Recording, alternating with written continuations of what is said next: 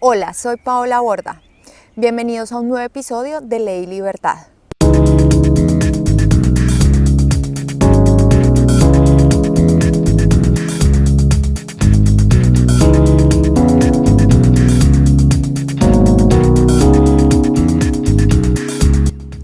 Hoy hablaremos sobre la garantía de no extradición contemplada por el Acto Legislativo 1 de abril de 2017.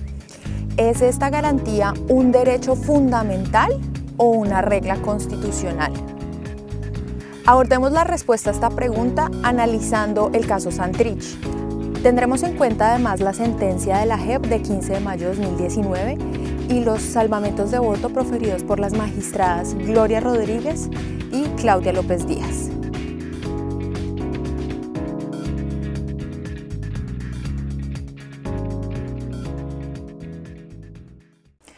Empecemos por definir qué es un principio o derecho fundamental y una regla constitucional. Un principio constitucional es un mandato de optimización. Presenta una estructura abierta y una formulación abstracta prohíben, permiten o mandan algo de manera general. Por ejemplo, se garantiza la libertad de expresión. Por su parte, las reglas tienen una estructura condicional, determinada por un antecedente de aplicación y una consecuencia normativa. Su formulación es específica. Por ejemplo, el que matare a otro recibirá una pena entre 13 y 25 años. Aclaradas estas dos nociones, entremos en materia. El Acto Legislativo 1 de abril 4 de 2017 es una norma que emitió el Congreso de la República de Colombia a través del procedimiento legislativo para la paz o Fast Track. Su propósito fue añadir una serie de artículos a la Constitución de 1991 que hoy dirigen institucionalmente al Estado del conflicto armado hacia la paz luego de la firma del acuerdo final entre el gobierno de Juan Manuel Santos y las FARC en 2016.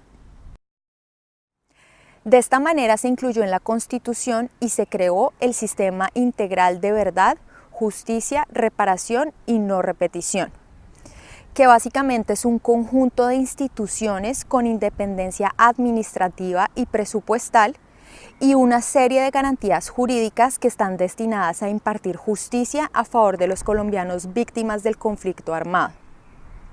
A partir de este propósito, en Colombia nace la Jurisdicción Especial para la Paz, o JEP.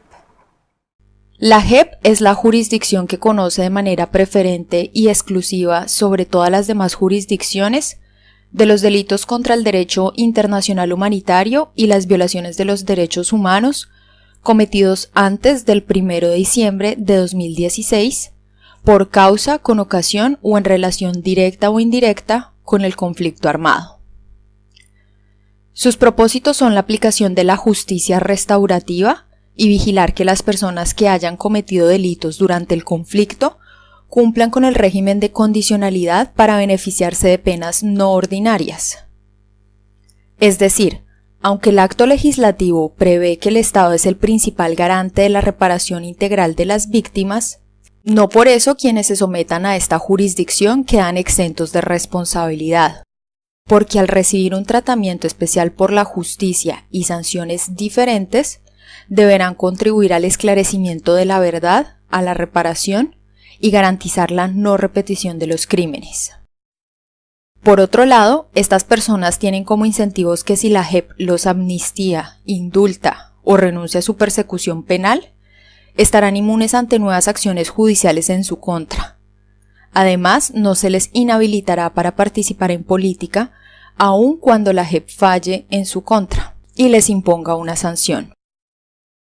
Por último, también se prevé a su favor la garantía de no extradición, siempre y cuando se verifique la existencia de los tres elementos que condicionan su otorgamiento. Es por esta razón precisamente que la garantía de no extradición es una regla constitucional y no un principio o un derecho fundamental. A continuación se explican. La competencia de la JEP existe si en un caso en concreto se cumplen tres elementos, el subjetivo, el material y el temporal. Por un lado, el elemento subjetivo implica que la JEP solo conoce los delitos cometidos por tres tipos de sujetos. Quienes suscribieron el acuerdo final de paz con el gobierno de Juan Manuel Santos o que hayan pertenecido al grupo criminal. Quienes siendo agentes del Estado hayan cometido delitos a causa y durante el conflicto armado.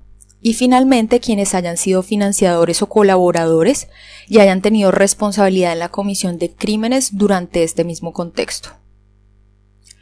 Por otro lado, los elementos temporal y material implican que la JEP tiene competencia para juzgar solamente los delitos que cumplen las siguientes tres características. Que hayan sido cometidos antes del 1 de diciembre de 2016, es decir, la fecha de firma del acuerdo final, o a más tardar el 1 de junio de 2017, que es la fecha final del proceso de dejación de armas.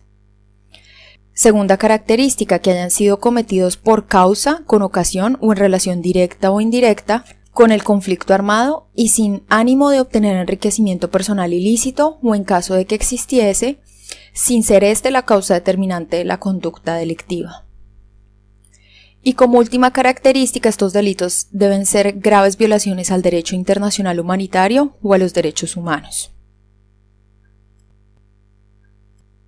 Ahora, la competencia de la JEP y por lo tanto el otorgamiento o no de la garantía de no extradición debe ser analizada de una manera distinta ante la existencia de una solicitud de extradición, porque en este escenario se trata de un tercer Estado que solicita al Estado colombiano en extradición a una persona que cometió delitos tanto en Colombia durante el contexto del conflicto armado como a nivel internacional, es decir, en el exterior.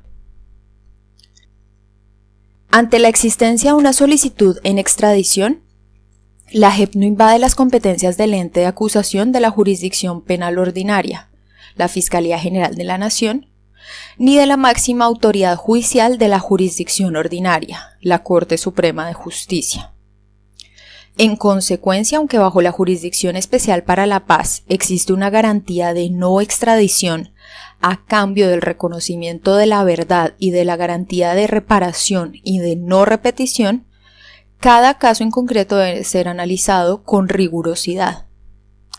De manera que si la JEP concede la garantía de no extradición, es porque leyendo la solicitud de extradición emitida por el Estado requirente, ella precisó el cumplimiento de los elementos subjetivo, material y temporal en el caso concreto en especial que la conducta delictiva fue cometida antes del 1 de diciembre de 2016 o a más tardar antes del 1 de junio de 2017.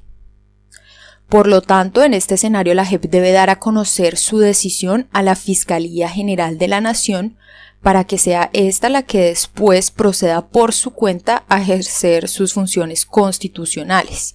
Es decir, la JEP no tiene la competencia legal para restringir u ordenar la libertad de un individuo.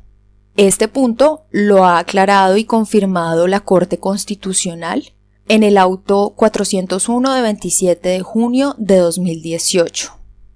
El Consejo de Estado también utilizó por su parte el criterio de la Corte Constitucional para fundamentar su sentencia de 22 de febrero de 2019.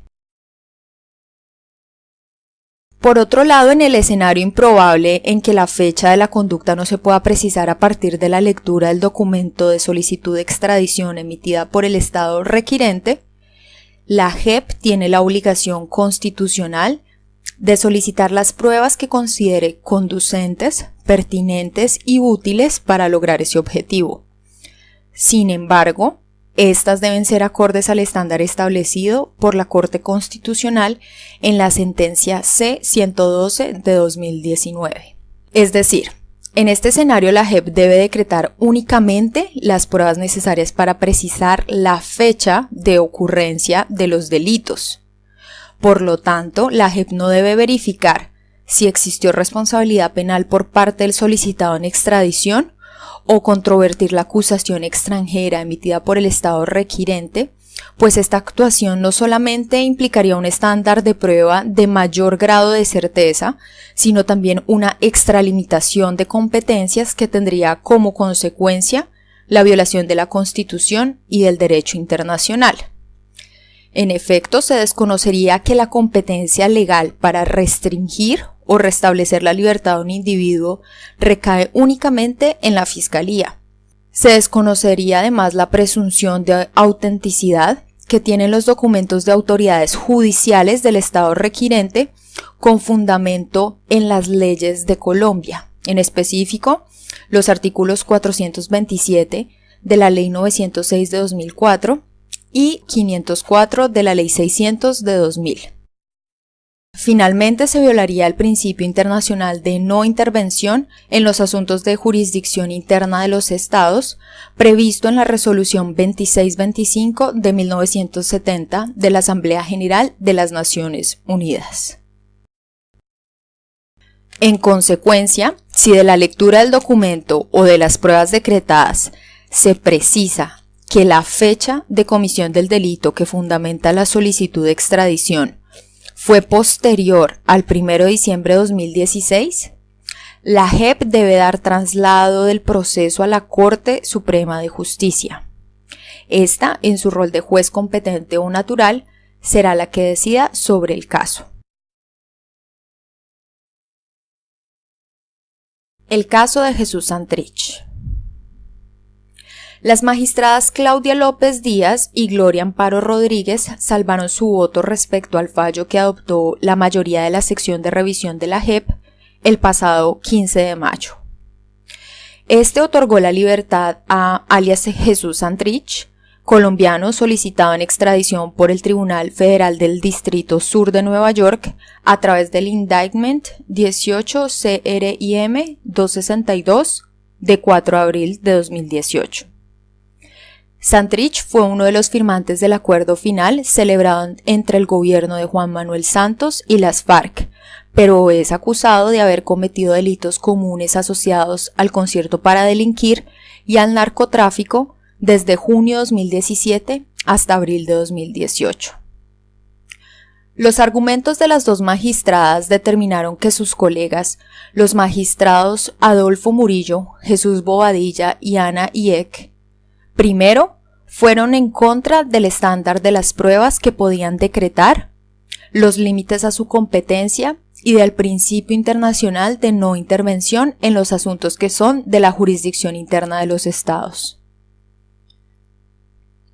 Segundo, desconocieron el régimen de condicionalidad que fundamenta el propósito restaurativo de la Jurisdicción Especial para la Paz. Y tercero, concluyeron indicando que sus colegas habían creado un precedente peligroso bajo el cual la garantía de extradición no se concibe como regla constitucional, sino como derecho fundamental o principio constitucional. Según las magistradas, la mayoría de la sección de revisión convirtió al documento extranjero y sus anexos en un objeto de prueba al pretender verificar la información que contenían. Desde el principio no hubo necesidad de acudir a la facultad probatoria de la cual dispone la JEP. La fecha de comisión de los delitos por parte de Santrich se podía extraer tanto del texto del indictment como también de las declaraciones de apoyo del fiscal Jason Richman y del agente Brian Wittek. Por lo tanto, las tres pruebas decretadas por la sección de revisión mediante el auto 59-2018 no fueron conducentes, ni pertinentes, ni útiles para verificar el cumplimiento de los elementos subjetivo, material y sobre todo temporal que condicionan el otorgamiento de la garantía de no extradición. Inclusive, una de las pruebas decretadas fue imposible, pues se solicitó a Estados Unidos las grabaciones de unas reuniones ocurridas entre julio de 2017 y febrero de 2018 en donde participó Santrich, a fin de determinar si hubo o no responsabilidad de su parte y de verificar la legalidad del procedimiento de cooperación judicial surtido entre las autoridades de Colombia y Estados Unidos. A partir de ello, las magistradas López y Rodríguez que salvaron su voto pusieron en evidencia que la mayoría de la sección de revisión incurrió en una extralimitación de sus funciones, que también implicó una intromisión innegable en los asuntos judiciales de un país extranjero.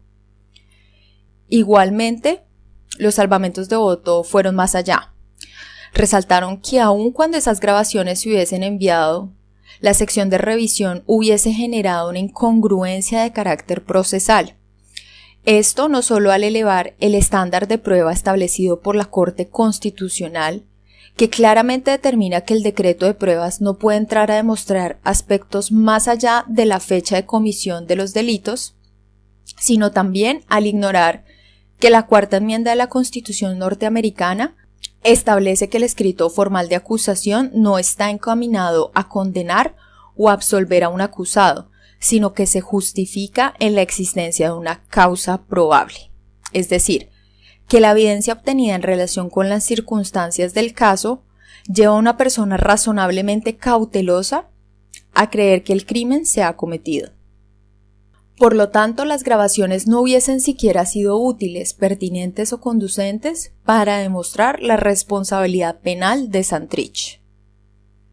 De hecho, estas pruebas se decretaron pese a que el mismo Santrich, en sus alegatos de conclusión, permitió a la sección de revisión corroborar que el periodo de tiempo en el cual se habrían cometido los delitos ligados al narcotráfico correspondían con el señalado por las autoridades norteamericanas en el indictment, sin embargo, lo que hizo la mayoría de la sección de revisión fue no tomar en cuenta esta prueba, argumentando que había sido extemporánea, aun cuando las magistradas señalan en su salvamento de voto que no fue así y que representa, más bien, una manifestación voluntaria y espontánea que dio Santrich en el marco de un trámite de cooperación judicial. Por otro lado, con la sentencia adoptada por la mayoría de la sección de revisión, Santrich fue cobijado por un beneficio especial, sin habérsele exigido a cambio algún tipo de compromiso puntual con la verdad y la reparación de las víctimas, o cumplir una pena alternativa concreta. Con esto no solo se está yendo en contra de la finalidad del acuerdo firmado, sino también de la Constitución y la jurisprudencia. Finalmente, desde los salvamentos de voto, se puede concluir que Santrich no debió ser beneficiario de la garantía de no extradición.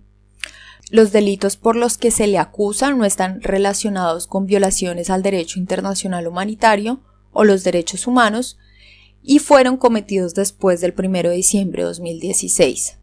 Estas variables implicaron desde el principio que en el caso de Santrich no se verificaran los elementos material y temporal de la garantía. Por lo tanto, como la sección de revisión no remitió el caso a la Corte Suprema, sino que mantuvo ilegalmente su competencia y además otorgó la libertad a Santrich, se establece un precedente que convierte la garantía de no extradición en un principio constitucional. En efecto, se otorgó de manera directa una garantía sin observar los tres elementos que condicionaban si se cumplían o no los antecedentes de su aplicación. Es decir, la sección de revisión concedió a Santrich un tratamiento especial por el simple hecho que fue un exguerrillero de las FARC que se sometió a la JEP, creando así una presunción que invierte automáticamente la carga de la prueba y como consecuencia obligaría a un Estado requirente a actuar en contravía de la práctica internacional convencional y hasta de su propia legislación interna. Aquí termina el episodio de hoy. Lo invitamos a dejar todas sus dudas o sugerencias en la parte de abajo. También a estar pendiente de nuestra próxima publicación. ¡Feliz día!